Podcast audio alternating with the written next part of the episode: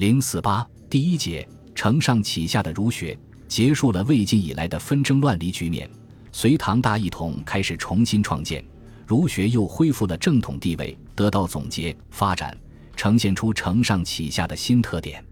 唐太宗以崇儒重道为本，他即位不久，便以大儒颜师古考定五经原本，孔颖达及诸儒撰定五经一书，分别定名为《五经定本》和《五经正义》，颁令天下诸生习读。《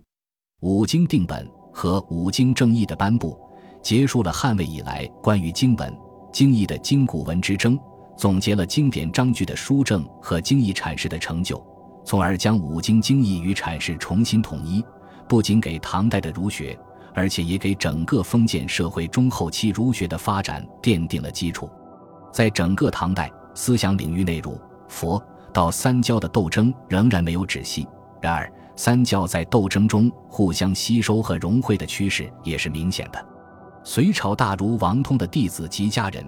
整理汇集王通生前言论，取名中说。间接参与了这些思想斗争，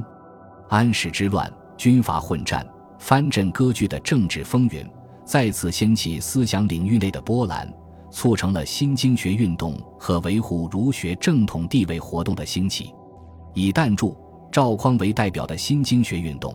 是从儒学本身寻找理论依据，发挥了反对藩镇割据、维护中央集权的思想；而以韩愈。李敖为代表的味道实践活动，则是从反对佛老出世无为、破坏封建秩序出发，宣扬儒学的性命，到统论，从而维护封建统治的。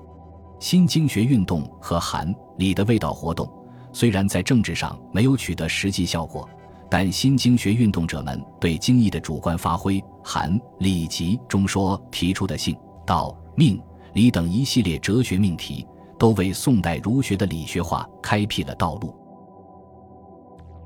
本集播放完毕，感谢您的收听，喜欢请订阅加关注，主页有更多精彩内容。